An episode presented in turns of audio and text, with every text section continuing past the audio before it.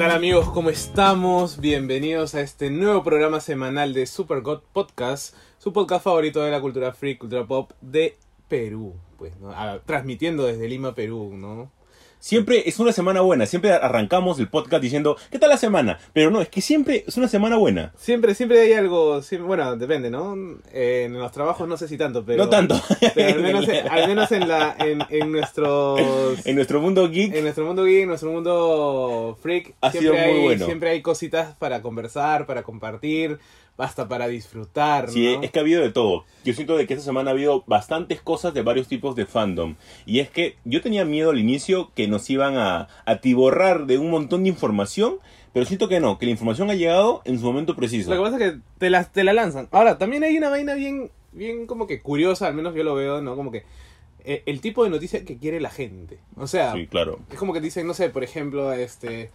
Se lanza tal tráiler y es como que, bueno, ya, pues, ¿no? Pero, o sea, es algo Es, importante. que es algo que ya es para, de fans para fans. ¿Te acuerdas el, el ejemplo que yo puse en, en el Instagram? Claro, claro. este, coloqué una encuesta basada en dos tipos de series, que era Ujú. Castle Rock y Watchmen, Ajá. y decía que sí estaba bien, y también lo discutimos acá, que sí estaba bien realmente hacer contenido de fans para fans Ujú. y que únicamente los fans la puedan entender. Claro. Y están haciendo eso, eso está bien, desde mi punto de vista, eh, con algunos problemas por afinar, pero al final de cuentas está bien, y eso es lo que está saliendo en las semanas.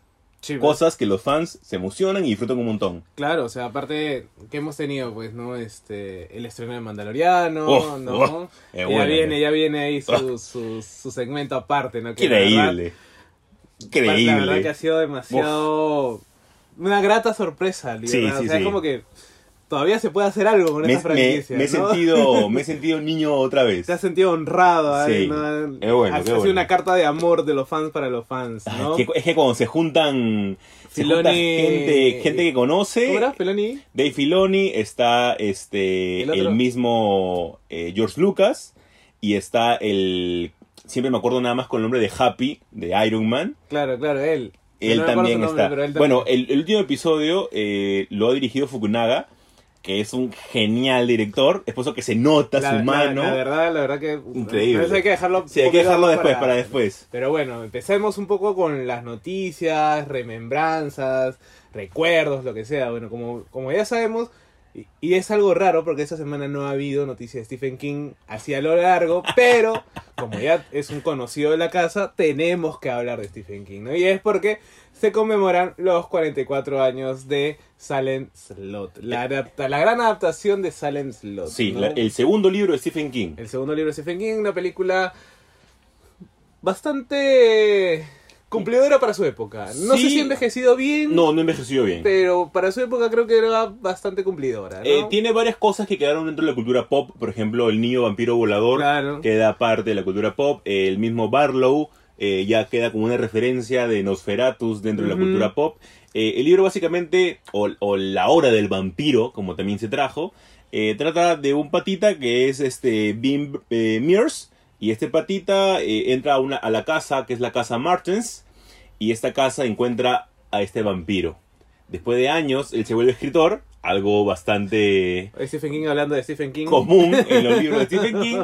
Y este, y este patita otra vez se da cuenta que están desapareciendo niños, que pasan cosas It, raras, it. It, que suceden cosas raras en su pueblo que es Jerusalem Slot.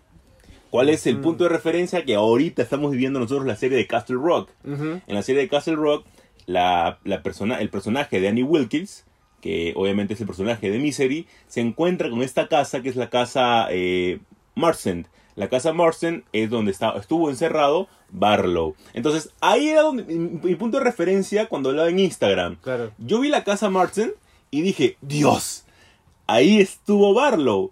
Entonces yo decía, aguanta, ¿cuántas personas han captado esa referencia? Solamente los que han leído todo Stephen King, Sí, pues. ¿no? Y aparte de los que están como... Pero es que... Bueno, no, no sé qué tal te fue en esa encuesta. el, aproximadamente un setenta y tantos por ciento y un montón de gente votaron, ¿ah? cerca de casi 400 personas votaron en esa Es encuesta. que todo un influencer, pues. Todo un influencer. Wannabe, ¿eh? wannabe, wannabe. Este, votaron y la gran mayoría, obviamente yo revisé quiénes eran los votantes, algunas personas las conozco, algunas no, pero me doy cuenta de que los fans, los que son pegados a un tipo de fandom, responden que sí. que quieren cosas hechas para ellos. Y eso está bien, pues, ¿no? Yo me emocioné con, esta, con esta serie. Yo pienso que si puedes hablar para ambos públicos, estaría bien. Pero ahí está más difícil, ¿no? No sé, o sea, ya, por ejemplo, la casa Martens en Castle Rock, algo, o sea, no sé, pues, este, la chica esta entra y se queda ahí o, o cómo es. Entra, la- se queda ahí, aparece una serie de demonios o espíritus, etcétera. Este, y ahí sale. Sale y ahí es donde tú ves la placa de la casa Martens. Y ahí es donde nunca te explican Ya. el motivo de la casa, el ultrasfondo de la casa, nada. Pero tú ya lo debes saber por el libro. por el libro. Ya, pero o sea, si, no sé, si no sé nada del libro, igual puedo disfrutar la serie. Sí, puedes disfrutarla, pero más la disfrutas cuando. claro, cuando pero esa ya, es la- el esa ya sería la intensidad de, del, del, del producto en sí, ¿no? O sea, creo que es un segundo nivel, ¿no? Sí, yo, la verdad, si puedes hacer, por ejemplo, Watchmen, ¿no? Watchmen sí tiene Sí. ya demasiadas, muchas referencias. Uf, un montón. Ya, o sea, es como que, Muerto de referencias. es como que ya ahí no la disfrutas tanto. Para empezar, si- para empezar ni siquiera si, si no has leído el cómic y solamente has visto la película, Estás olvídate, muerto, estás muerto, olvídate, no, muerto, puedes, no no puedes, puedes, imposible. ¿no? Justo conversaba con un amigo en Twitter, este, que decía, ¿no? Como que, bueno, era un hilo bastante medio, medio sonso porque hablaba de, de que, ¿por qué estaba este Sister Knight, por ejemplo, ¿no? Y era como que, pero está basado después del cómic, le digo. Claro. O sea, no está en la película. Y es como que, ah, que había un cómic. ah, caray, no te creo. Sí, o sea, yo la verdad que me sorprendió un poco. no, pero- ahí tú eliges ya tus discusiones, ¿no? Y No, y sí, dije, ahí ah, ahí nomás ya ahí no puedo, ¿no? sí, o sea, pero me sorprendió un poco que, que a veces la gente tampoco sepa que hay un cómic. Es que ahí también, a ver, poniéndome de repente en un altar ya, este, y pecando de repente egocéntrico, de repente ahí está nuestra chamba, ¿no? Hacer llegar. Hacer esto. llegar las personas. Es como, por ejemplo, ¿no? no sé, que alguien me diga, eh, oye, este crossover de nuevo de CW, ¿qué es Crisis en Tierras Infinitas? Claro, es como que, claro, puta, claro. ¿no? Ahí sí me arranco las vestiduras. Ah, Dios mío, ¿qué es esto? Es que, yo, es que para nosotros forma algo bastante importante, pero tal vez para las personas no Por tanto. eso hay que conocer la historia del cómic. Claro, es por eso que Al menos muchas, eso. muchas ¿no? personas quieren comenzar a leer Watchmen, perdón, quieren comenzar a ver Watchmen y es como que no deberían ya, pero necesitan leer el cómic antes. así como cuando tú no recomiendas Watchmen para empezar a leer cómics, no recomiendas ver la serie si no conoces nada, pues. Sí, así de pues, simple, ¿no? es fregado, es O sea, fregado. las cosas como son, como es fregado, Pero fregado. bueno, pero bueno, bueno, eso bueno. ha sido parte de Silent Long, nuestro bloque de Stephen King. ¿Y vas a hacer el video o vas a dejarlo para una discusión en vivo? No, voy a dejarlo para la discusión en vivo. Estoy pensando de que termine la serie y vamos a ver qué cosa, qué cosa Ajá. puede salir. Ahí, ahí, con, la, con un par de gentitas invitadas, seguro. Sí, de o sea, repente, obvio, ahí. ¿no? Bueno, otra noticia es que Joker llegó al mil, a los, al billón, millones. al billón, Al billón, al sí. billón de, de dólares. Primera película categoría R que lo logra. Bastante más, todavía me sorprende que todavía hay cines que la siguen pasando. Sí. ¿no? Pero una película necesaria. Ahora, bueno, se ha desatado a raíz de esto, se ha desatado eh, la controversia o la duda si es que Todd Phillips va a hacer una segunda parte y si Joaquín Phoenix va a querer también actuarla. Y bueno, eh, Yo no lo entiendo, te juro. Yo creo que ahí debería morir la película. mira, y, y alucina que, que justo leía una noticia de eso y decía que el que le dio la idea a Todd Phillips es Joaquín Phoenix. Sí. Que era como que, oye, acá hay, acá hay material, acá hay... yo le digo, ¿cuál material? Ya, Acá la ya película está, es redonda, ya, está, ¿para qué quieres ya más? está, ¿para qué quieres ¿No? más? O sea, O sea, yo juro que no entiendo. Por sí, ningún lado. O sea, no sé por dónde la, por dónde le llevarían, ¿no? Pero bueno, Sí. Ah, acá tengo que dar mi, mi paréntesis y personalmente a nombre de José Carlos yo tengo que decir, por favor, relays the Snyder Cut. sí. a dos años, a dos años Eh, de la... eh, están eh, lo- los actores están metiendo presión, ¿no? Sí, sí, no, y por ahí dicen que HBO Max, en la plataforma esta que va a, que va a lanzar, este va a hacer el, el Snyder Cut.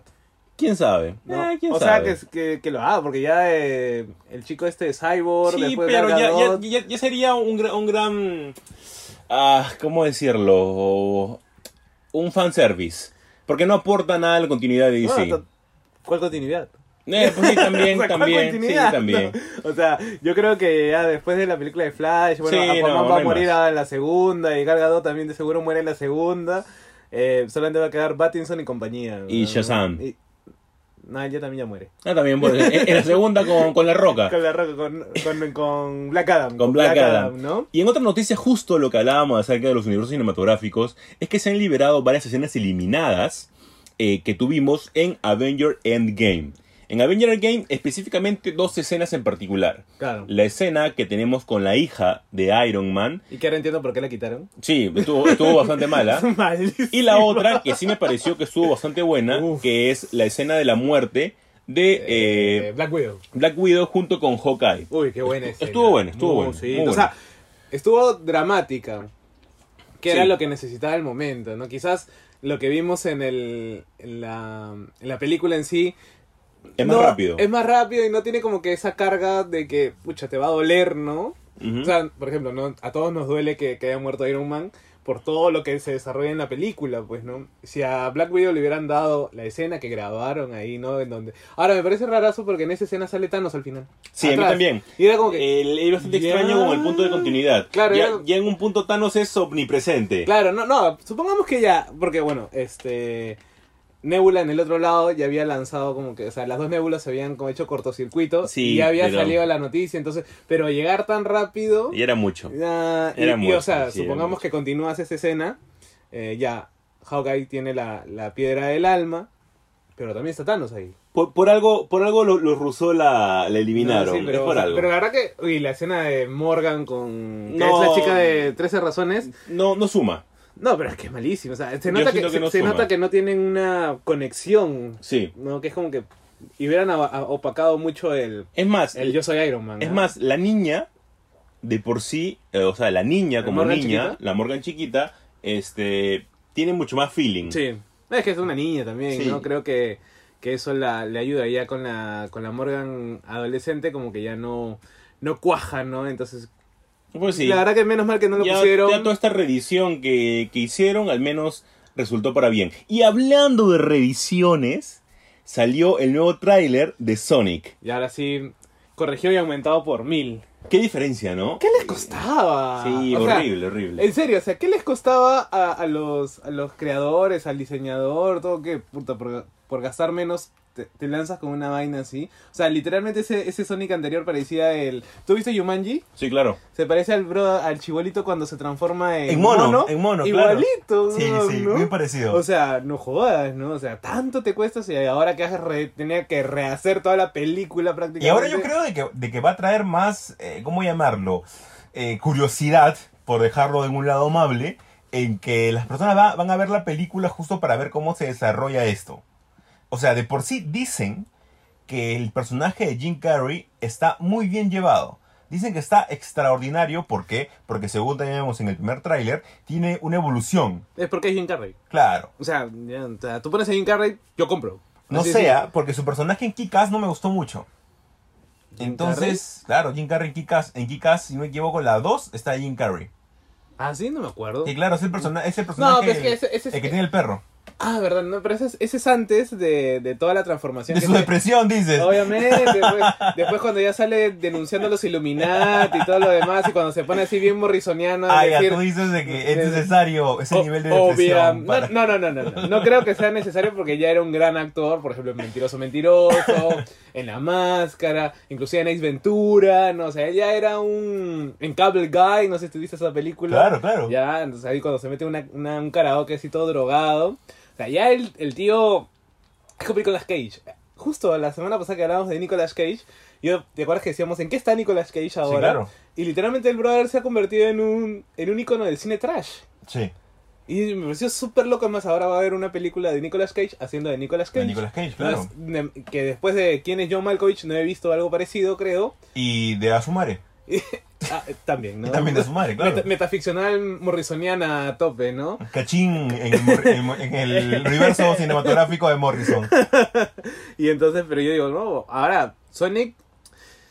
Ah, no lo sé, no, no, no, yo la verdad que no le pongo muchas fichas a la película salvo por Jim Carrey, o sea, no sé qué me va a contar. Sí, vamos a ver lo que, lo que No, tiene que me- hacer. o sea, Igual, si tienen que salir colitas, si no, no. sí, no, no es que, o sea, de por sí las películas basadas en videojuegos, no, ya hemos hablado antes Claro, de ya esto. hemos hablado de eso. eh, no tienen mucha relevancia, pero igual vamos a ver cómo se lleva.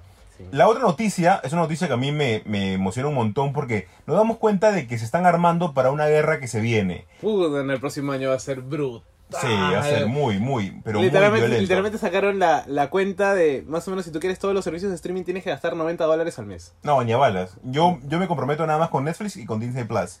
Después nada más. ¿Nada más? Nada más. ¿Ni con HBO? Ni con HBO ni con Hulu. Con ninguna ¿No? de las dos. Con Hulu, que es la que más me llama, a, a- a pesar de esas ¿Ni dos. Prime? Ni Prime, ni nada. No, O sea, tú todo lo descargas pirata, únicamente, ¿no? pues sí, recontra pirataza.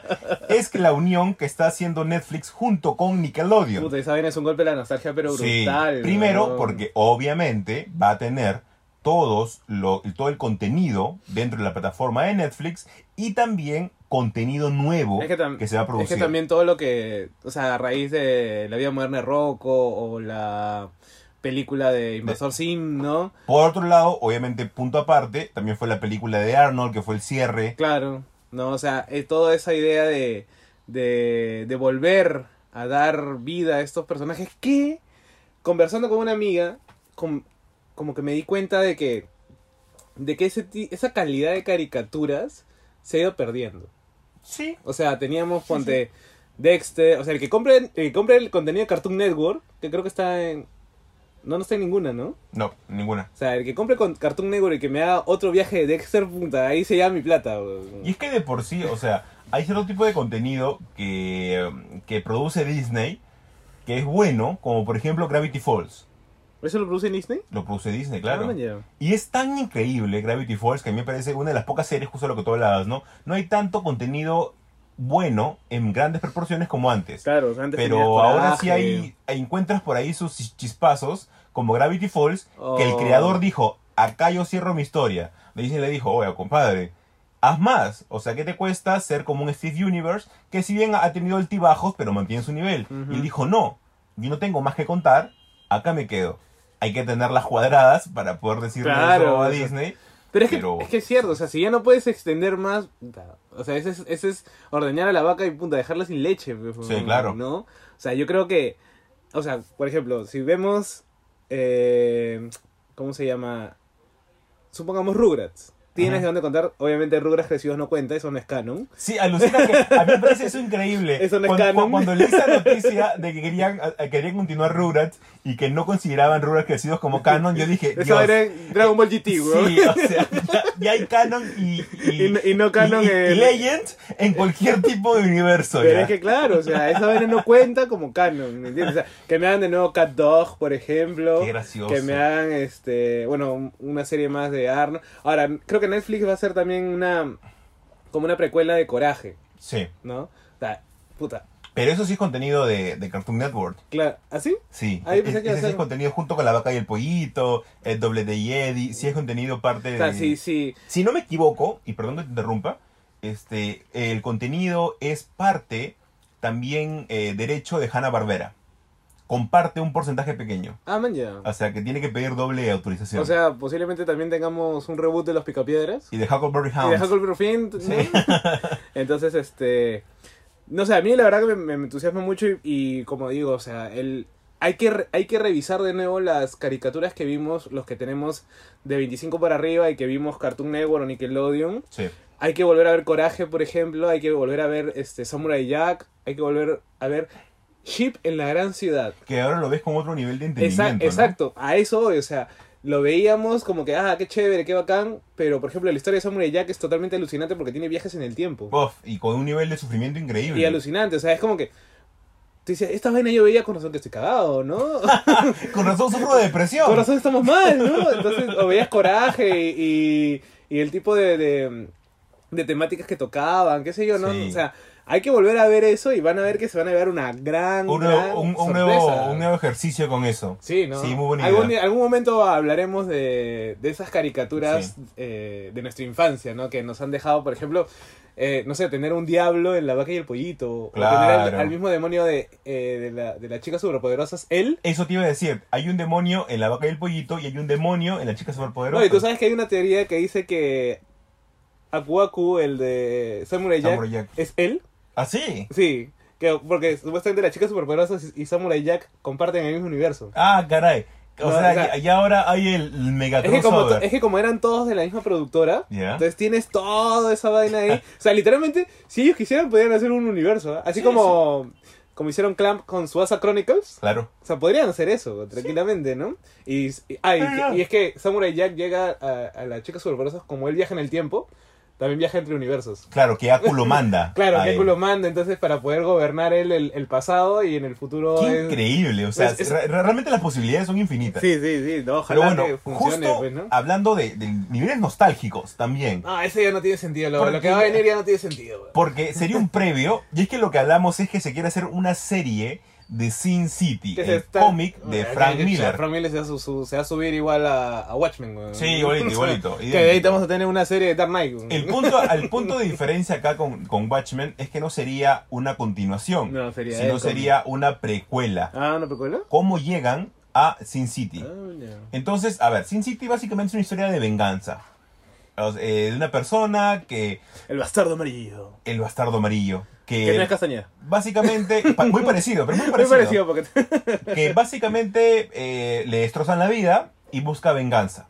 Esta persona, esta película, en la, que- la cual tuvo un montón de artistas famosos. Tuvo a Elian Wood, Sí, está tuvo a Bruce Willis, Bruce Willis. Jessica Alba. O sea, la Cuando Jessica Alba era el sex symbol, creo, Sí, ¿no? claro, que era el sex symbol. Y ahí nomás que hizo Los Cuatro Fantásticos. Claro, ¿no? Entonces, eh, esta sería una idea también pegada pseudo nostalgia, porque tampoco es que sea tan antigua, pero ya nos damos cuenta de que quieren aprovecharse del, del momentum Lo que, existe acá en es los que creo cómics. que lo, que lo que pasa es que también creo que en, en el momento en que ellos dijeron, este, hay que hacer la, las películas. O sea, porque de, de alguna manera no había las series. Claro. No había el boom de las series. Entonces, al momento de tener ya ahora un boom de series, que la verdad es como que bastante fregado porque o sea, es invertir más tu tiempo. O sea, antes veías una película dos horas, dos horas y media, ahora te ves Difícil, una ¿no? película Sí. de siete horas, literalmente porque son siete capítulos. No sé. Watchmen va a tener creo que nueve capítulos, ¿no?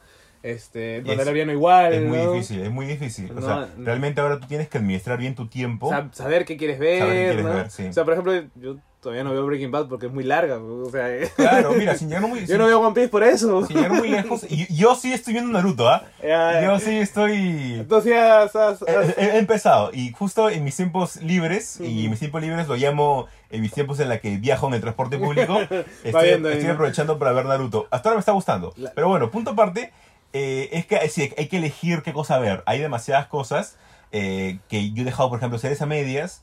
Antes sí me obligaba. ¿A terminarlas? a terminarlas. Ah, no. bueno. Ahora he dicho, la vida es demasiado corta. Si son, si son malas, ¿para qué vas a terminar? Sí, no, no, ¿para O sea, qué? ya ahí y no- yo me vi todo Santa Clarita Diet, y me pareció la peor serie que he visto en mi vida. Es que es tan, es tan mala que hasta puedes sacarle cosas buenas, creo. no creo, No es malísima. No, pero es cosa que si no te alcanza, si no te engancha en los primeros capítulos, como que... Sí, ahí nomás ay, déjala, ahí ¿no? déjala.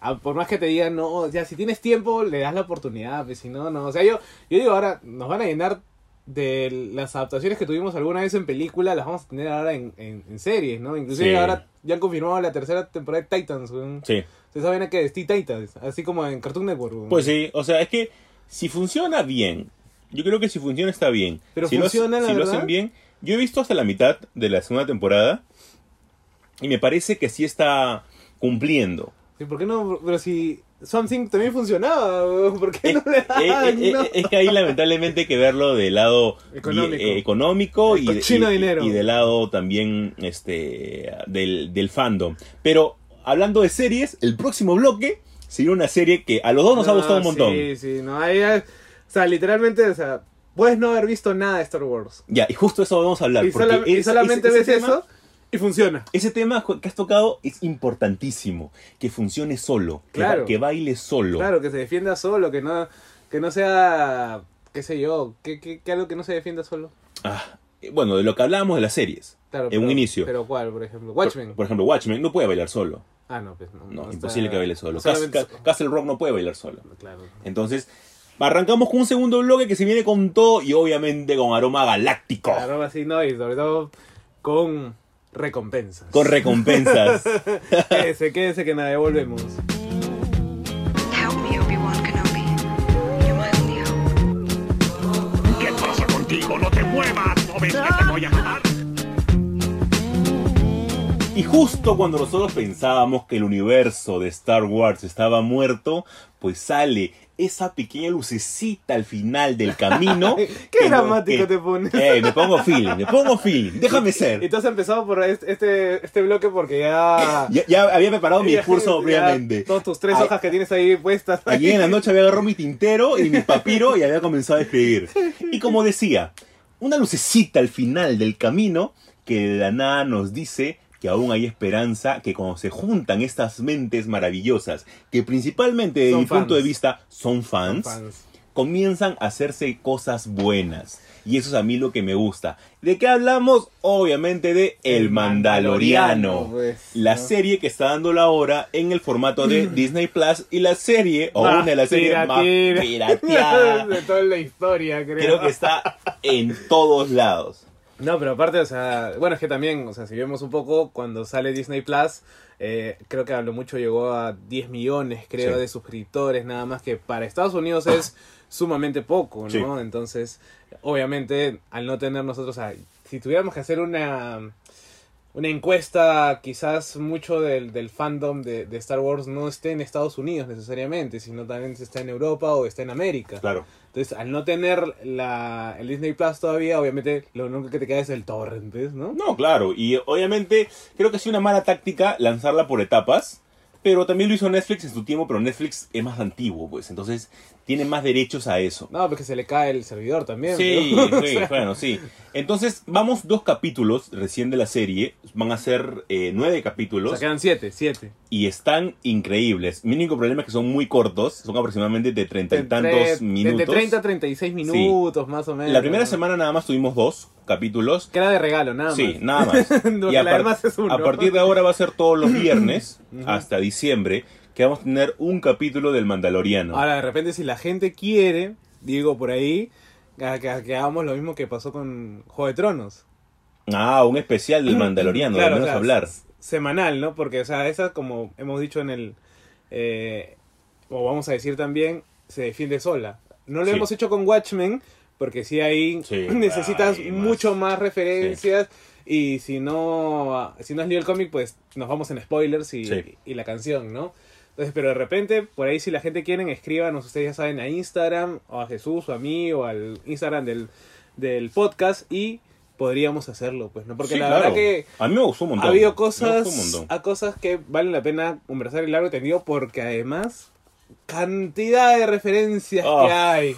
Yo eh, hice historias con el primer capítulo, Sí, nada sí, más. sí. Entonces no me imagino haberlo hecho con el segundo capítulo que habían más todavía. Sí, Sí, no, ya- aunque el segundo capítulo fue más tranqui, ¿ah? pero hubo, hubo más feeling. Bueno, pero empecemos. A ver, primero, lo que la gente debe saber para poder... Lo, creo que el único dato que es fundamental para ver el Mandaloriano es dónde se encuentra. Sí, sí, sí. que es cinco años después del regreso del Jedi. O sea, técnicamente hablando, Luke, Leia, Han, Lando, Chewie Están por ahí. están por ahí. Ujú. Están por la galaxia. Citripio, O sea, Artu, de- de- Toda esa gente está por ahí. Entonces, técnicamente, espero que no, hasta Akbar. pero hasta Akbar, técnicamente las podemos ver. Lo que ya está muerto, hacer memoria, una memoria tan, tan, este, tan larga, Yoda ya está muerto, Por eso no es un Baby Yoda. por eso no es un Baby Yoda, por el amor de Dios. O sea, yo entiendo por qué le dicen Yoda, porque no se conoce el nombre de la especie. No, no sabes Yo sé, raza, entiendo, pero que digan, ah, es Yoda. No, no es Yoda, por el amor de Dios. O sea, Yoda Ahora, la pregunta es.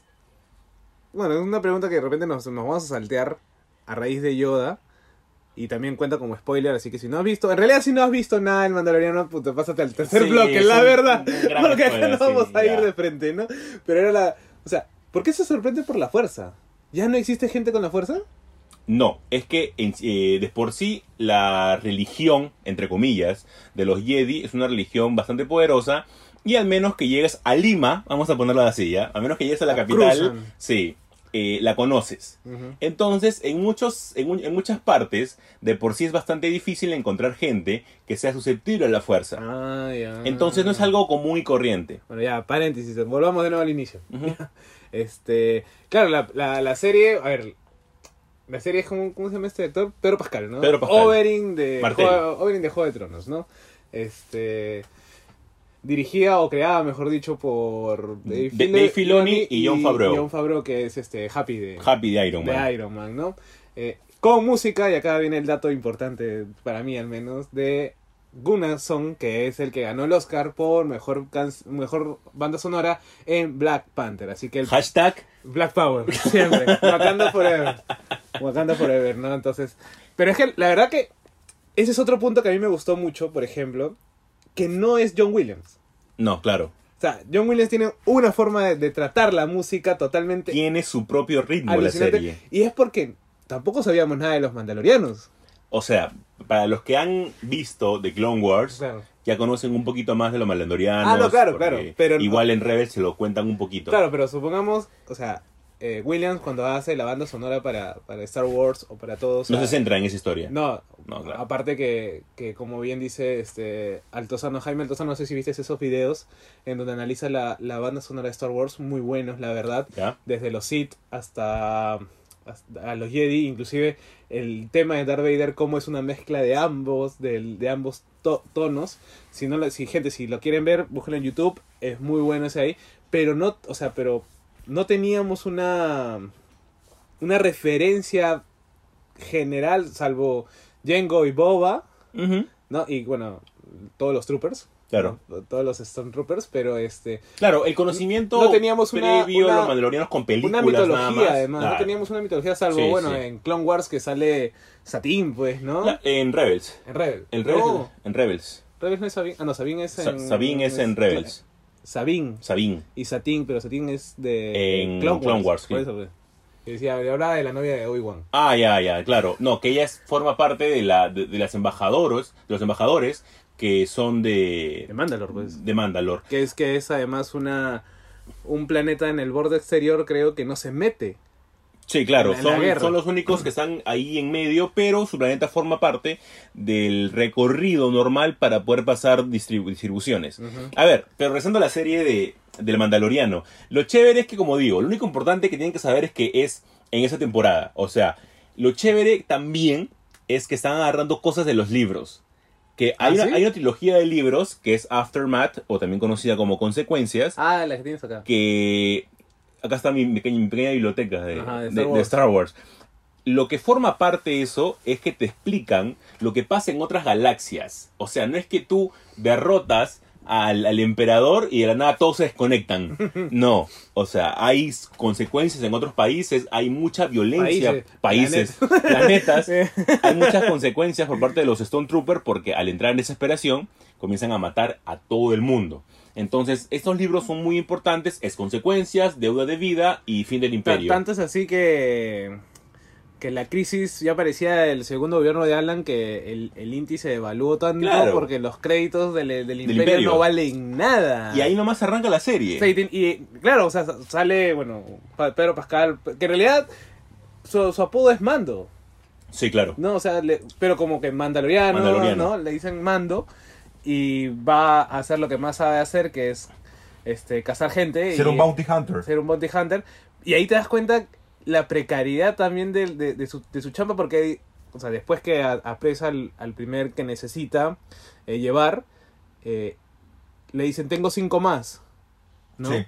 Y le dice, pucha, pero con estos cinco ni alcanza para el la gasolina. La gasolina, ¿no? claro. O sea, literalmente hay una precariedad de chamba, no hay chamba en, en esa época. Y es que por más que tú hayas vivido en un gobierno dictatorial que ha sido el gobierno del emperador, De por así llamarlo, de Palpatine, eh, igual te daba un, al menos un poco de estabilidad. No, pero no con- justifica la dictadura. no, o sea, no, no, no, no, no justifico para nada, sino que sencillamente había un nivel de violencia, había un nivel de Dictadura nunca sufrimiento. más, dictadura nunca No, más. pero este, no, ahorita me pongo a defender a, a, a, Vito, al esposo de Keiko, con, con, la la huelga de hambre.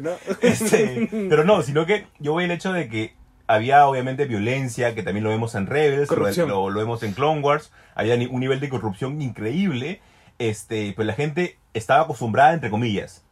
Entonces, ya después que alteras todo este orden y aún no sabes quién es el líder, obviamente, después de cinco años, todavía hay repercusiones, Pero, pero la- ¿y, hay, ¿y hay algún libro que hable de esos cinco años? consecuencias. Y ahí te hablan de, o sea, de después que, que, que, que, que Darth Vader murió, que, que Luke también murió. Ahora, hablaban de, bueno, yo estaba viendo unas cosas de que los Mon Calamari ganaron algo. Claro, o sea, técnicamente Los Mon Calamari son la raza de Akbar. Sí, lo- los Mon Calamari son los que eh, la cabeza de la rebelión. Ajá. Es por eso que cuando se dice cuando se dice que alguien gana la rebelión Ah, es por eso. son los Mon Calamari. Ah, man, ya. Ujú. Es, porque, claro, por eso, eso, eso sale en los libros. Claro, están en los libros. Ah, Porque justo, o sea, ¿y a raíz de qué? Porque cuando le pagan con los créditos e imperiales, Sí. el mando le dice, esto no sirve para nada.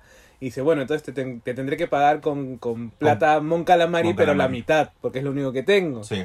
¿No? Entonces, entonces los, ah, pero y, y si los Mon Calamari ganan, entonces ellos son como que los Ellos, no, ellos son los que tienen ahora el poder. más, eh, como, como, como ponerlo en un congreso, los que tienen más congresistas, Ah, la bancada mayoritaria. claro, mayoritaria. Porque después en el libro, ya ven, tan importantes son los libros de Ya, Star Wars. lean ese libro entonces. En, Blood- en Bloodline, Ah, tú, ya me tú- tú- a otro, tú ya. después tienes cuáles son las consecuencias realmente de las personas que agarran el poder e igual agarran el poder y nuevamente hay corrupción. Estamos hablando de lo contemporáneo en Sudamérica. No, no, en- parece, ¿no? Parece, ¿verdad? Con la reelección de congresistas y todo. todo, Ya ¿no? ven, La ficción, a veces la, La realidad realidad supera la ficción. supera la Sí, ficción hermano, definitivamente. definitivamente. Eso lo vemos en Bloodline ya cuando Leia también quiere ser el, el líder, este, De la resistencia. el líder de la resistencia, pero previo a eso, cuando quiere ser el líder congresal, por así llamarlo, de, de los países para que forman parte de una unión. Quiere ser su, Y- su mamá. Claro, y obviamente no todos comienzan a decir cómo vamos a confiar en la hija de Darth Vader. Y ya ahí comienza todo un trasfondo que también es un libro extraordinario, que lo recomendé hace poco también en Instagram. Entonces, regresando a la serie, está muy buena porque también encontramos a un bounty hunter, o mejor dicho, a un tipo de bounty hunter que antes ya conocíamos, que es IG-88, en este caso IG-11. Que esa escena, Es el mismo IG que sale en.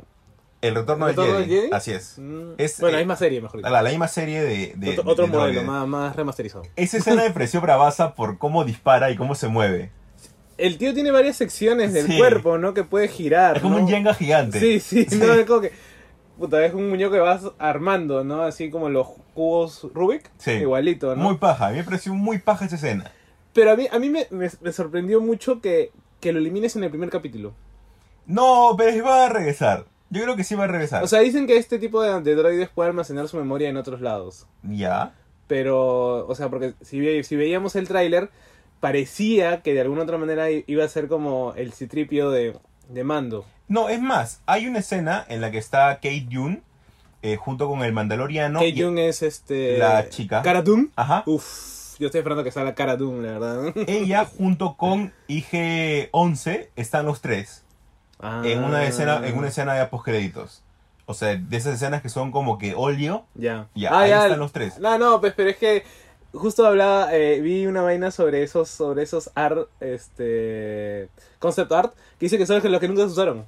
¿Ah, sí? Ajá. Bueno, quién sabe. O- ojalá, oja- ojalá ojalá que, regrese. porque la verdad que a mí me pareció que, que funcionaban bien como equipo, pero y me sorprendió mucho el último giro que hace que, que cuando encuentran a, a- a Baby Yoda, este, eh, el mando le, le dispare directo a, en la cabeza a IG-11 y tú dices, puto, pero ese bron salía en el tráiler como que Importante. importante Tiene un Funko Pop. Tiene- Hasta tiene un Funko, ¿no? Sí, claro. Un Funko para un capítulo no creo. No creo, no creo. Ya muy pendejo Funko, Ah, ¿no? demasiado, demasiado, demasiado, ¿eh? Pero este. Pero bueno, la verdad que a mí me gustó mucho. Aparte que. ¿Y sabes qué? Una de las cosas que más me gustó del primer capítulo fue el cuando se encuentra con este. ¿Cómo se llama el que dice este? ¿Lo he dicho? Silut, Algo así, pero su raza. si no me equivoco, Pero su raza también, o sea, cuando llega a este. a este I planeta. have spoken. Que ahora todo el mundo va a usar esa vaina, ¿no? Sí, obvio. No, este. Hasta ya, ya le hice sticker también. De, Y está muy bueno, está muy bueno. No, pero ¿cómo le dice? Tienes que subirte a este dinosaurio, bueno, reptil dinosaurio que, que es este Porque eres un mandaloriano. porque tus ancestros subieron y, y- y estuvieron en uno de esos. Sí, claro. No, y No, como- este, eh, no, es, eh, la raza es distinta. El, el que le da el, el mega dinosaurio, ahorita no me acuerdo específicamente el nombre especial, que la calavera es justo el símbolo de los mandalorianos Claro. y la que tiene Boba. Pero es una Ah, raza distinta. Ah, ya, bueno, pero igual montarse en un reptil. bueno. Sí. Lo importante es que no había este deslizadores, no había este máquinas transportadoras y tenías que hacerlo todo como que encima de un camello, que en este caso es el, el dinosaurio. Lo este. chévere esto es que justo es eso, ¿no? Son, son países, yo me meto con países. Son este planetas. Bueno, en realidad tampoco sabíamos en qué planeta estaba. sí, claro. O sea, es como que hay planetas. También, tampoco es que lo importante era Cruzant y... ¿Cómo se llama la de Darth Vader? Eh, Mustafa. Mustafar, nada más.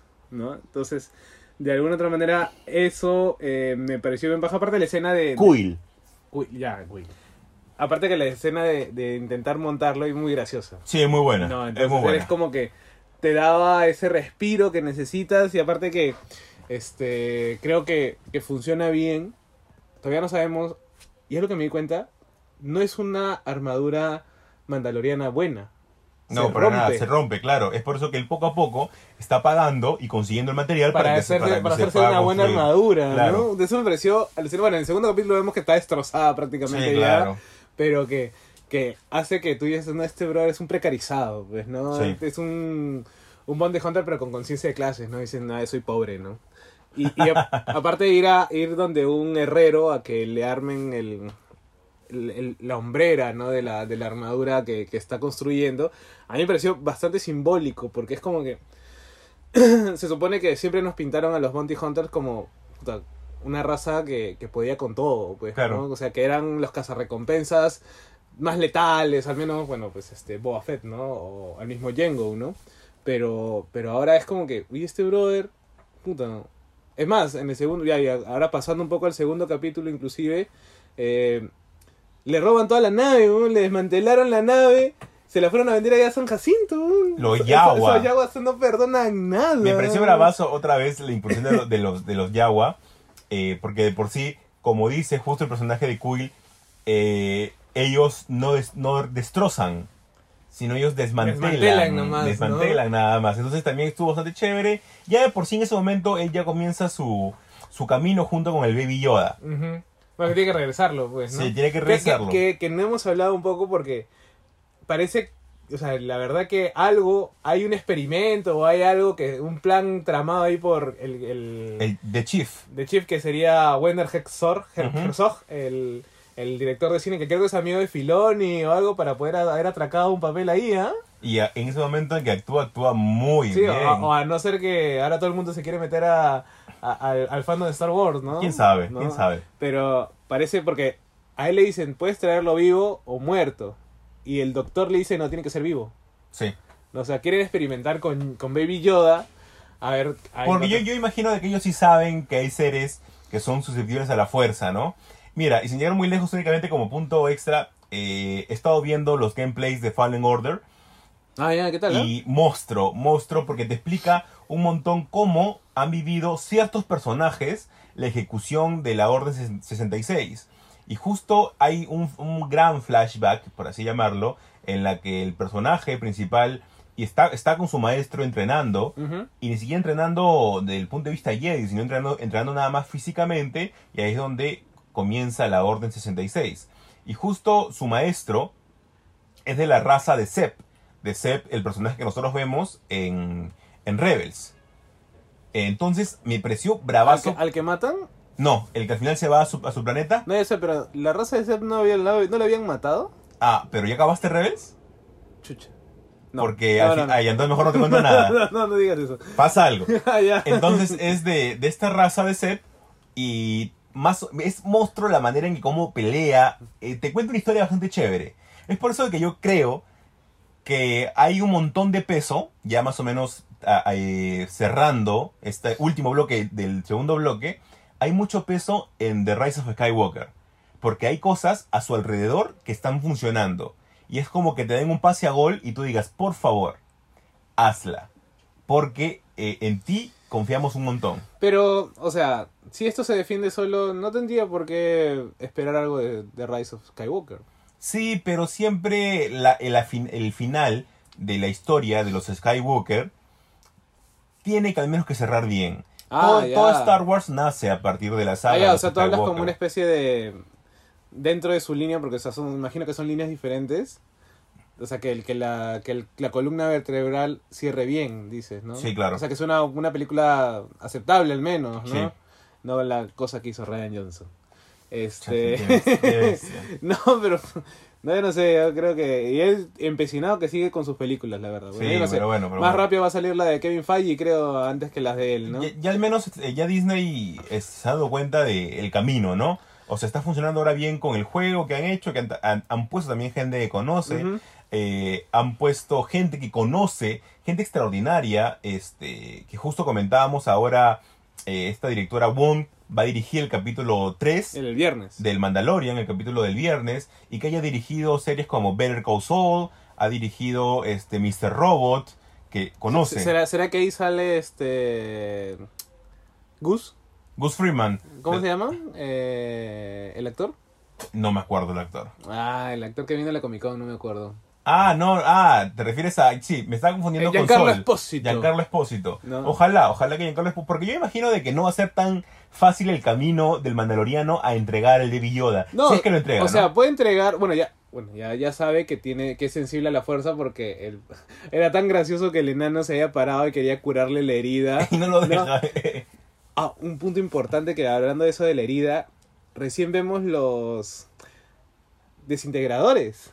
Sí, claro, increíble, Que ¿no? no, que, no que, que, que, que Darth Vader le Se hablaba le, tanto- le prohíbe, le prohíbe usar a, a, A- Boba Fett a Boba cuando, Fett. cuando le lo mandan a recuperar a Han Solo. No ¿ah? disintegration. ¿no? Y, As you wish. y ahora vemos la, magnitud de la del, De la del, del arma. Bueno, literalmente desintegra todo. Ni Manhattan hace O sea, nada más deja tu ropita. sí, no, o sea, deja tu ropita y ya está. o sea es, es alucinante porque se baja unos cuantos yaguas que yo pensé en ese momento que Baby Yoda se iba, iba a tener miedo de, de, de mando. Sí, porque lo ve con una cara como, Como que, ah, la lo que está haciendo está pensé, mal. pensé que eras bueno. Sí, claro. Pensé que me estabas recuperando, me estabas salvando y ahora me... Un, un punto monstruo es que también los, los tienen el- los mismos soniditos que tienen en la saga original. Que Ah, son pinches, es pinches drogadictos con el huevo. Sí, increíble. O sea, era como que, ya, ¿qué quieren? No, dame al bebé. No, al bebé no lo puedo dar. Dame tu armadura. No, tampoco, ¿no? El huevo, el huevo, el Ya, huevo, el huevo. Anda, tráeme ese huevo. Y ese rinoceronte me hizo acordar mucho a,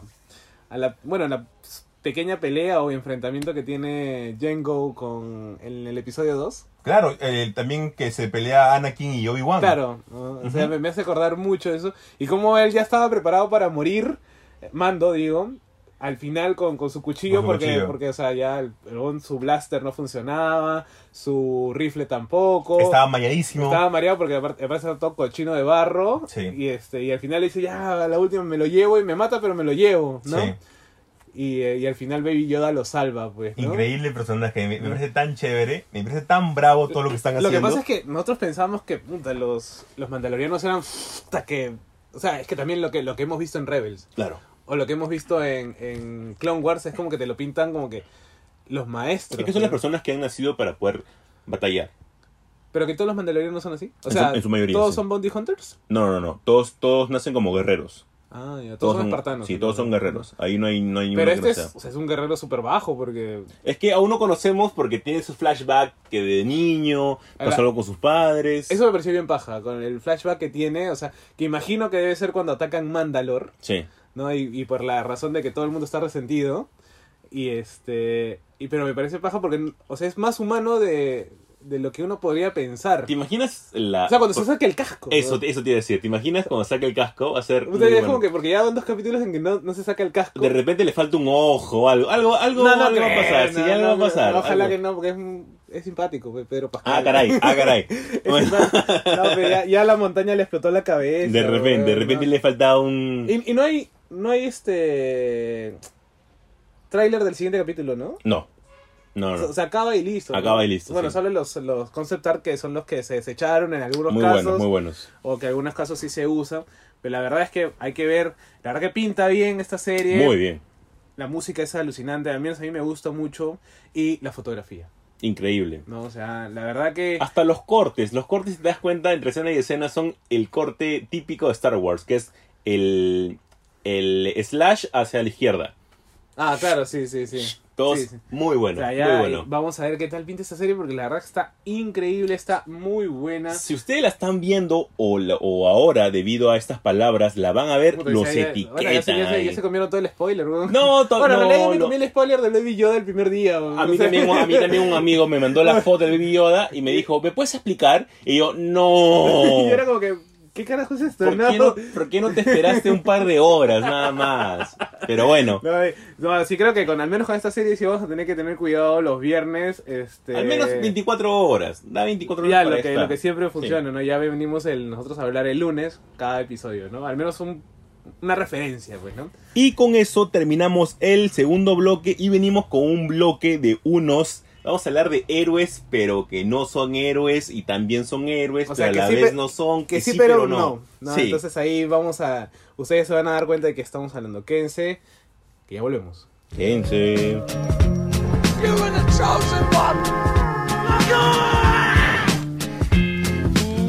Y bueno, este ya tercer bloque del programa número 15 de la segunda temporada de Super God Podcast. Ya se viene también el cierre de, de temporada. Nos faltan como 15 episodios más. creo. No, Ah, no, son 20, ¿no? claro, son 20. Nos faltarían 5 capítulos más nomás. 5 para acabar ya la temporada. Si no, gente. si no me fallan los cálculos, fin de año cerramos la temporada. Sí, justo ahí, preciso ahí para ya dar lo mejor del año también. Sí, claro. Y este, quizás un par de sorpresas en estos, Ah, en estos ya. cuatro, cinco capítulos que nos quedan, ¿no?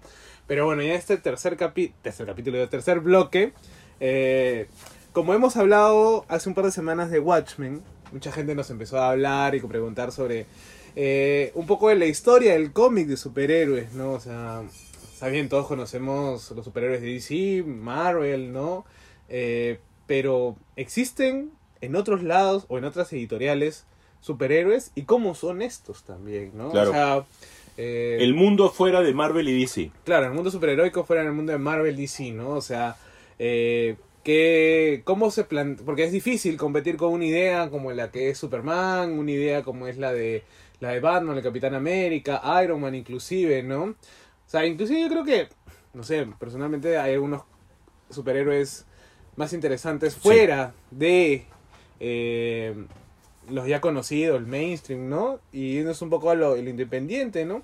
Y quizás esto se vuelve mucho más competitivo a raíz de el- del 86, del año 86, cuando eh, Frank Miller saca eh, The Return o The Dark Knight Returns y Alan Moore saca Watchmen, ¿no? Ahí como que reestructuran la idea del superhéroe. Bueno, no sé si no sé si considerar a Watchmen superheroico porque No, sí se considera. sí. No. Lo, lo- lo dentro igual de sus cánones extraños, claro, ¿no? se puede considerar. que cánones extraños que han venido modificándose y han venido cambiando y deviniendo otro tipo de cosas a raíz de los nuevos avances, las nuevas lecturas inclusive, ¿no? Pero bueno, anclando un poco, eh, vamos a hablar un poco de... A ver, ¿tú de quién quieres hablar? A ver. Yo voy a hablar de un cómic que me gusta mucho y lamentablemente no es muy conocido porque siempre está bajo la sombra de algo. Eh, yo estoy hablando de los cómics de Invencible. Invincible. de Invincible, que es hecho por nada más y nada menos que por el señor Robert Kirkman. Sí, el mismito Creador de... creador de The Walking Dead.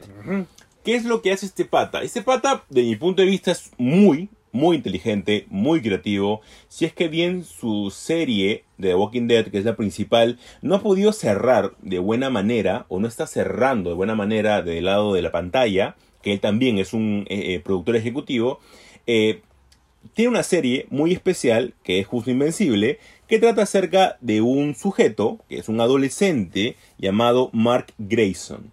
Mark Grayson es un adolescente común y corriente, que lo único que él tiene de diferente es que su padre es uno de los superhéroes más poderosos del planeta. Saben, acá viene parecido a Escuela de Superhéroes, esta película donde Sí, sale... Sky High. Sky High, ¿no? Sky High. Igualito. Igualito. Esa vaina. Únicamente que el nivel de Con Robert viol- Redford. violencia, Con sí, Robert Redford. El nivel de violencia y el nivel de crueldad en Invincible es, Ah, bueno, ves que es el marca Kirkman. sí, pues, es ¿no? muy bueno. Entonces, su padre es conocido como Omni-Man. Este personaje también forma parte de una especie de liga de superhéroes y todo va a comenzar a desarrollarse cuando él cumpla 17 años y sus poderes comiencen a activarse. Obviamente va a pasar por una serie de entrenamientos mismo Goku, pero que va a conllevar varios problemas. Es una serie que ustedes na- nada más ponen Invincible, Robert Kierman y las imágenes que te salen son increíbles. La historia que te cuenta nunca tiene un punto débil desde mi punto de vista. Siempre se mantiene la historia. Jesús, ¿por qué no es tan conocida entonces? Porque uno, eh, los derechos no se han vendido tan bien de Invincible, ha estado rotando entre varias casas productoras para que se puedan producir. Y también en España eh, la tenemos con un editorial que no es muy grande. Aleta. Aleta. Que si bien Aleta tiene títulos seleccionados, no es un gigante tipo Panini, tipo hasta Ibrea, que ahora está dando la hora. Entonces, esta serie yo la recomiendo un montón. Son, Acá la publicó Book, ¿no? Pero no terminó. no, terminó como todo lo que comenzó. Sí. Ay, ay. No, pero inclusive, o sea, es creo que la, la, la más... La, la que nunca volvieron a sacar nada. O sea, sacaron cuatro tomos chiquitos, creo, de cuatro prestigios. Y, Y ahí no y, y yo creo de que ahí abarcaron mucho, porque Invincible es una, una serie bastante larga, entonces llevar las dos de Kierman a la par es mucho pedir. Ahora, viendo un poco la, la idea de, de, de este Invincible, me parece que es más humano que Super, Sí, ¿no? porque igual él tiene que lidiar con los problemas del día a día que tiene como adolescente.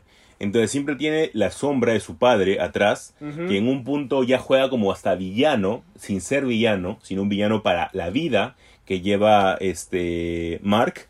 Y es muy interesante porque en un punto Mark quiere hacer el bien, pero su padre no se lo permite por el hecho de que no es éticamente correcto. Entonces ahí ya comienza el rollo, si es que necesariamente lo que está bien para la sociedad está bien para ti. Claro. Y entonces ahí, de mi punto de vista, es donde el cómic agarra valor. Donde el cómic realmente juega por sí mismo y baila por sí mismo, como hablamos un momento. Que la historia tiene que valerse por sí misma. Entonces, yo recomiendo un montón. Pero, pero llegas a empatizar, Invencible. empatizar con él. Sí, sin lugar a Sí. duda. Es Y- más, cuando hay una saga específica en la que él cae totalmente destruido, en más de un sentido, eh, y empatizas mucho con él porque él quiere otra vez, eh, ¿cómo decirlo?, volver al mundo heroico, pero sencillamente no puede, por lo que sufrió previamente. Y principalmente su principal... Demian, pues. Sí, más o menos, ¿no? Como Damian Wayne. en- Como Damian Wayne, ¿no? O sea, eh, yo la verdad que no he leído mucho de Invincible. He leído lo que sacó Book en su momento y de ahí como que ya me dio pereza continuar o esperar. O- y encima que los que los tomos de Aleta no llegaban acá. Sí, no. entonces era como que puta, no, ya. Muy yoca, muy ¿no? Ahora, ¿lo leías en CBR o lo leías en inglés con el... Y acá viene la pauta de publicidad con el muchacho de la cabeza grande. Ese- Comic Crusade. Ese muchacho me sorprendió esta semana, ¿ah? Ah. me trajo mis comicitos, todo. Y les le, le agradezco realmente un montón porque esta vez se ha portado. No, sí, Para la eh, próxima, menos previews, porque ese es un engañamuchacho los previews. los previews, tú lees algo y dices, esto debo de tenerlo. Sí, esto eh, debo para, para comprarlo". alimentar el yoneo, para Sí. alimentar un poco el yoneo, ¿no? Eh, pero en, en Invincible me parece que, que creo que el, el, el quid del, del asunto es hacer más humanos, o mejor dicho, que los superhéroes no tengan problemas super, sino que tengan problemas Humanos. humanos ¿no? Humanizar un poco a los superhéroes. ¿Qué es lo que siempre se trata de hacer con Superman, no? Es que no puedes, pues, ¿no? O sea, difícil que un... O sea, creo que la idea de Superman es mucho más fuerte y por ende es un personaje tan difícil de manejar. Sí, o sea, fácil y difícil. Hay, hay una serie que a mí me gusta mucho que se llama Community. ¿Ya? Y hay una, hay una parte muy importante en la que justo el personaje de Childish Gambino, él dice, no entiendo por qué Superman se oculta. Como Clark Kent. Si yo fuera Superman, le diría a todo el mundo que yo soy Superman. Mm, Y es que ahí parte el hecho de que no, Superman también quiere su lado humano. o, o al menos no quiere ser... O sea, El centro. claro, por ejemplo, hay estas, en, estas, en esta serie, este, en esta película Megamente, ¿no? Sí. El, el superhéroe que vendría a ser Superman Y se sí, es un, es, un, es un, una estrella. Y se retira. No, y él, él mismo finge su muerte porque es como que ya estoy cansado de esta vida, que todo el mundo me reconozca y, y demás. Entonces creo que, creo que para no levantar sospechas es que, que, que Superman utiliza la idea de la, la identidad secreta, que a partir también, eh, bueno, él, él va a tener familia, pues, ¿no? y como bien dice Peter Parker en, en Civil War, es para proteger a su familia, ¿no? Para Sí. que la gente no se meta con su familia para poder dañarlo a él, ya que a él no lo pueden dañar, van con nosotros, ¿no? Claro. Entonces yo creo que en Invincible... Y en Invincible la gente sabe, ¿no? Sí, Todos saben Todos quién, saben quién es quién. quién es este. Sí. ¿Cómo se llama su papá? Om- Omni... ¿Omniman? Omniman. Omniman, ¿no? Entonces, esa vaina como. Es, y, y literalmente es igual que Academia de Héroes. O sea, Sky High. Sky High, ¿no? Que todo el mundo conocía a la familia o los dos papás del chico. Y es más, esta vaina es tan paja porque el papá. Carl, Carl Russell. Carl Russell. Carl, Carl Russell. Este, sale. eh, es la sombra. Todo el, mundo, todo el mundo está diciendo, ah, tú eres el hijo de tal, ¿no? Este, y, y de estos dos, entonces tú tienes que ser como que súper chévere. O tener- sea, o tienes que tener super fuerza o, o, tienes o o el volar, volar. ¿no? Entonces- claro. No, pero al margen de eso. Gran película. Claro, Gran gran película, Sky High. Pero sí. viendo un poco Invincible, o sea, él, eh, el chivolo, lo- literalmente lo que tiene que hacer y seguir haciéndole caso a Freud es matar al padre. Sí, No para casarse con la madre, sino para ser libre. sí. ¿no? O sea, porque el papá es como que la gran sombra, eh, eh, y creo que muchos de nosotros hemos vivido a veces a la sombra de alguien, o la gente espera algo de nosotros, porque simplemente somos la extensión de algo y no, y no es así, ¿no? Entonces, ese, ese creo que debe ser la motivación de Kirkman al momento de haber escrito Invincible, ¿no? Ahora, Sí. no, no sé cómo habrá terminado, la verdad, ¿no? Pero, pero este, no sé si ya terminó además. Ya terminó. Sí, ya, ya bueno. Saquen por favor una versión Omnigol buena. Sí, no. Ya está, No, ya. creo que han salido los, los tomos, los tomos deluxe. En- en inglés. Sí, que hay como... No, y han repetido en español también. ¿Ah, sí? Sí, Aleta está sacando los mismos también, ¿no? Pero deben costar 45 euros. ¿no? Sí, O sea, sí, sí. Gigante, ¿no? Bueno, en mi caso, yo quiero hablar de un superhéroe medio raro, medio, medio punky, que es Zenith. Ay, ay, ay. De Grant Morrison. Siempre, siempre yo, para los que me conocen, morrisoniano. Y a mí Zenith siempre me pareció la gran respuesta de Morrison a Watchmen. Ya, O sea, su respuesta directa fue Pax Americana y Multiversity, ¿ya? sí. Pero creo que en el 86, que es donde más o menos también se publica en 2000 AD eh, Zenith. Recordemos que Morrison es parte de esta invasión británica. Que Para los que quieran leerla, Said con Z. Claro, con Z, ¿no? Así, este... eh, son cuatro fases, cuatro libros publicados por SC, ¿no? Pueden hablar con el chico de la cabeza grande, eh, Comics Crusade, si es que quieren se los traiga, porque creo que también están disponibles todavía. eh, Hashtag publicidad Hashtag no pagada. publicidad no pagada. Porque este desgraciado no nos paga ni un solo centavo, ni siquiera nos dan, nos das descuentos para No, pero, hacerle ha- cherry. no, pero no. ha, dicho que nos va a dar este cómics para sorteo. Me importa un rábano, pero para que la gente sepa de que no nos pagan nada, únicamente lo, lo recomendamos porque realmente es bueno trayendo cómics. Porque tampoco eh, hay. De esa manera. Tampoco hay. No, hay mucho mercado. No hay mucho, entonces tenemos que buscárnosla, si no, Sí. no hacemos. Bueno, Zenith no bueno, es- José Carlos, dinos de qué trata Zenith. Zenith es un- una idea de, del joven Grant Morrison, literalmente, porque él lo, es- no es una idea nueva, sino es un refrito que él ya tenía, solamente que para 2000 AD, junto con este, esta ebullición de Dark Knight Returns y Watchmen, eh, él aprovecha y le, le presenta el proyecto a 2000 AD, y es más, dibujado por el gran Steve Jowell, que después acompañaría a Grant Morrison a dibujar su magnífica ópera magna, Los Invisibles. Sí. Entonces, eh, Zenith, y acá reco- recomiendo siempre también leer Super Gods, que por eso le pusimos el nombre al Ah, podcast, que es el libro de Morrison, porque tiene un capítulo ex- extenso de lo que significa Zenith dentro de la historia del cómic superhéroes. Pero Zenith ¿De qué Eh, trata? es el hijo. A ver, ahora vamos a hablar acá los hijos de los superhéroes, ¿no? Para empezar, este está ambientado más o menos en, los en los 80. Y Zenith es un rock and rollero. Es un chico que tienes una banda de música, él es guitarrista. eh, él solamente se preocupa por, por vivir la vida loca, ¿no? Las groupies y su música, no le importa nada. Pero él es hijo de dos superhéroes que pertenecían al único grupo eh, de superhéroes de, de- de esa tierra, que sería Cloud, Cloud Knight, si no me equivoco. Ah. Y esta... que en los 60, ¿no? Y, en lo, y después se fueron revelando, porque ellos son superhéroes creados, Ya. modificados, ¿no? Eh, a la par hay dos metahumanos, llamémosle así, que son eh, Masterman del lado ruso y Maximan del lado británico. Entonces estos dos manes se empezaban a pelear y Cloud Knight era como que lo- el, el equipo de resguardo para este... Que eran como que sus vengadores. Claro, algo así, era como que si estos brothers se salen de control ya entramos ya, nosotros. entramos ¿no? nosotros, claro. Entonces, este, Cloud Knight se revela, empiezan a perder los poderes, algunos mueren, desaparecen, y los papás de, de Zenith mueren. y Zenith se queda huérfano, ¿no? Y este... Y él obviamente está cargado de nihilismo completamente, o sea, el joven Zenith no cree en nadie, solamente cree en él y en su música, es una persona que no... que no este... Que no se toma muy en serio su chamba de superhéroe. Ya, está bien. Mira, justo qué interesante porque nosotros esto no, no- no lo hemos planeado. Nosotros únicamente dijimos, vamos a seleccionar cada uno un superhéroe que, Que no sea conocido. que no sea muy conocido y que queremos hablar. Y luego hemos caído en lo mismo, ¿no? De Sí, hablar de sea- superhéroe eh, que tenga eh, father's issues. Y, Daddy issues, daddy sí, daddy issues. principalmente. Y que a partir de ahí comience a desarrollar algo, ¿no? Claro, o sea, bueno, la primera, eh, este es el cómic, uno de los cómics que más es entendible, si queremos llamarlo así, de Morrison. Eh, todos sabemos que Morrison a veces es demasiado metafísico, Sí, demasiado. pero en este Zenith él, él explica muy bien esta idea de su visión del superhéroe, su visión de, de lo que la nueva era en los cómics también podría traer, ¿no?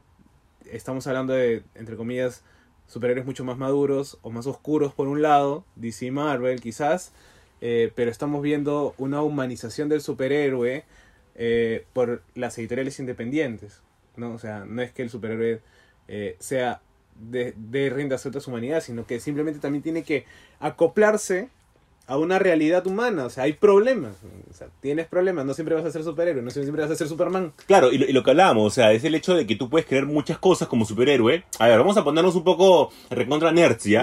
O sea, nosotros sabemos de que tiene sus limitaciones, pero siempre el superhéroe, y nosotros ponemos en un contexto varias veces, si nosotros fuéramos superhéroes, tuviéramos eh, ese tipo de poderes, no sería tan normal, porque sería más como The Voice. Claro, o sea, y- hemos y- hablado y- de que todo comienzan a ser desfases con lo que tienen. Que ahí se, ahí se cumple la idea de, de que solamente un loco podría eh, ponerse mallas y salir a combatir. Sí, claro, crimen, no, no, no- no es algo común y corriente que la gente haría.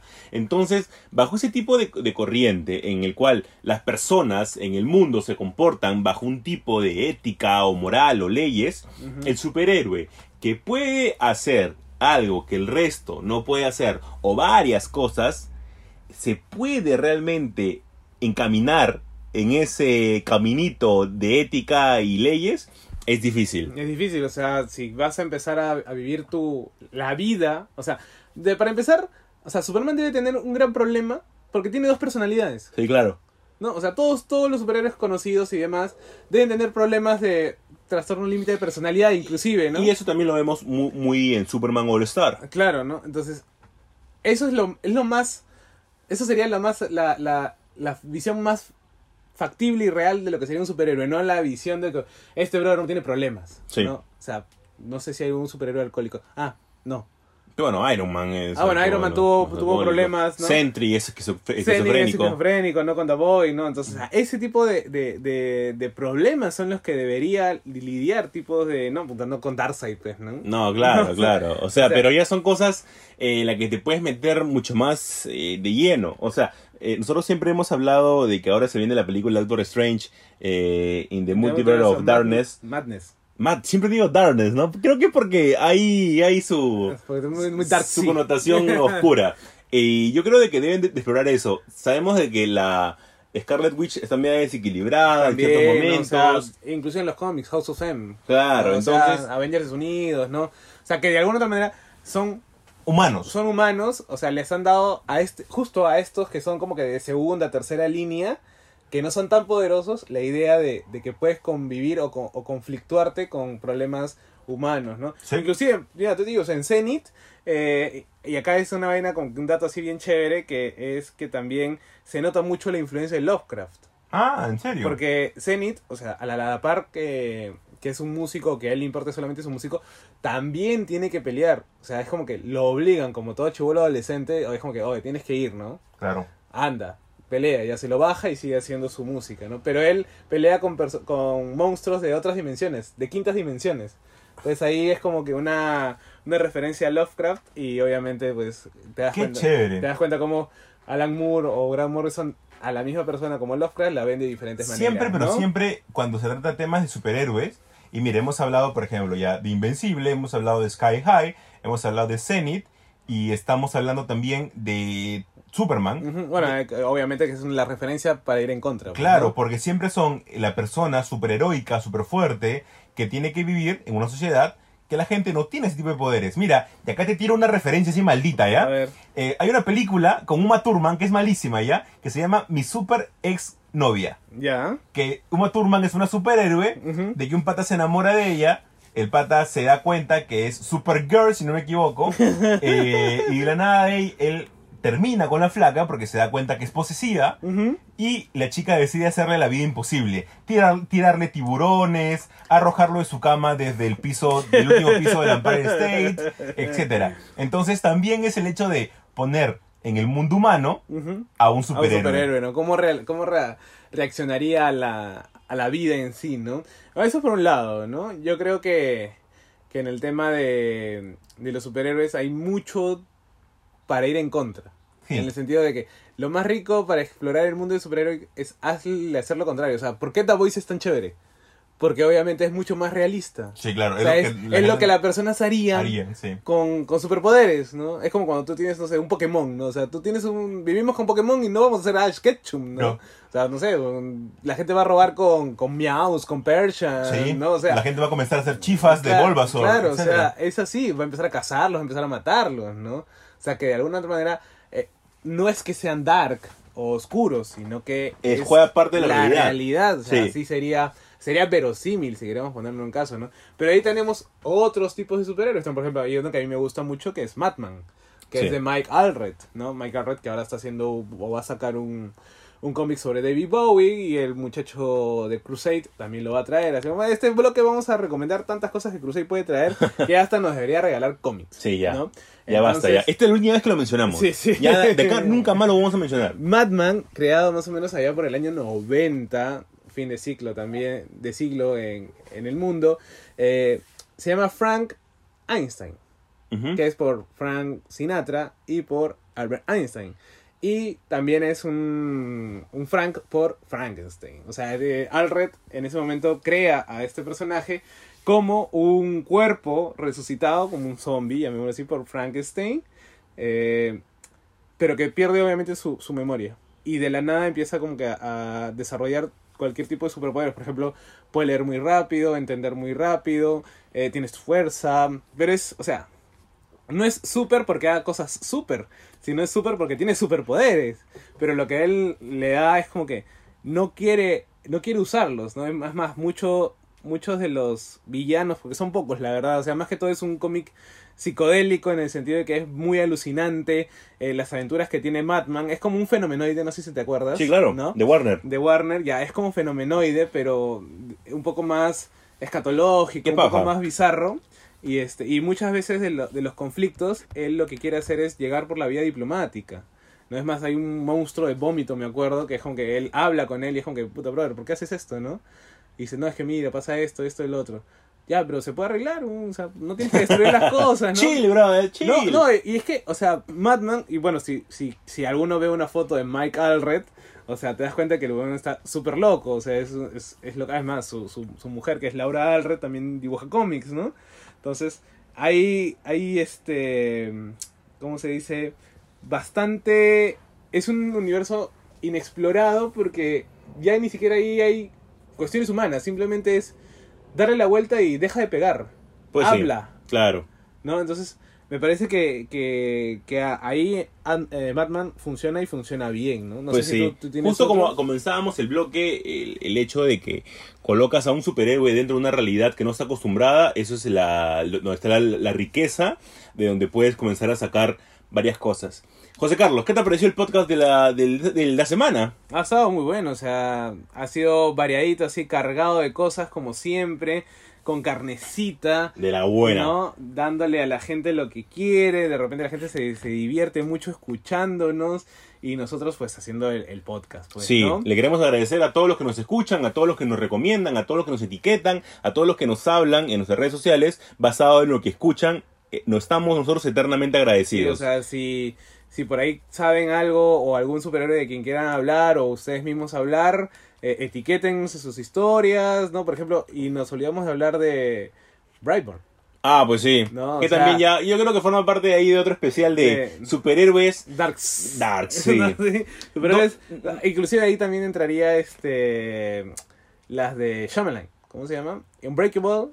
Claro, eh, ahí entraría el universo de Unbreakable con Mr. Glass. No, Mr. Glass, ¿no? Eh, José Carlos, tu Instagram para que te puedan seguir. En mi Instagram es joseca, raya abajo BC. Y no se olviden de seguir el, super, el Instagram de Supergod. Podcast, supergod.podcast. Y obviamente no se olviden de seguir a Jesús en Nerdgeeks. En Jesús-Nergeeks. Y nos escuchamos la próxima Y semana. pídanle videos porque se está quedando sin Sí, me estoy ideas, quedando, me estoy quedando, me estoy quedando. Así que ahí. Y ya estamos hablando. Ya nos vemos la próxima semana con más en Super God Podcast. Chau, chau, chau.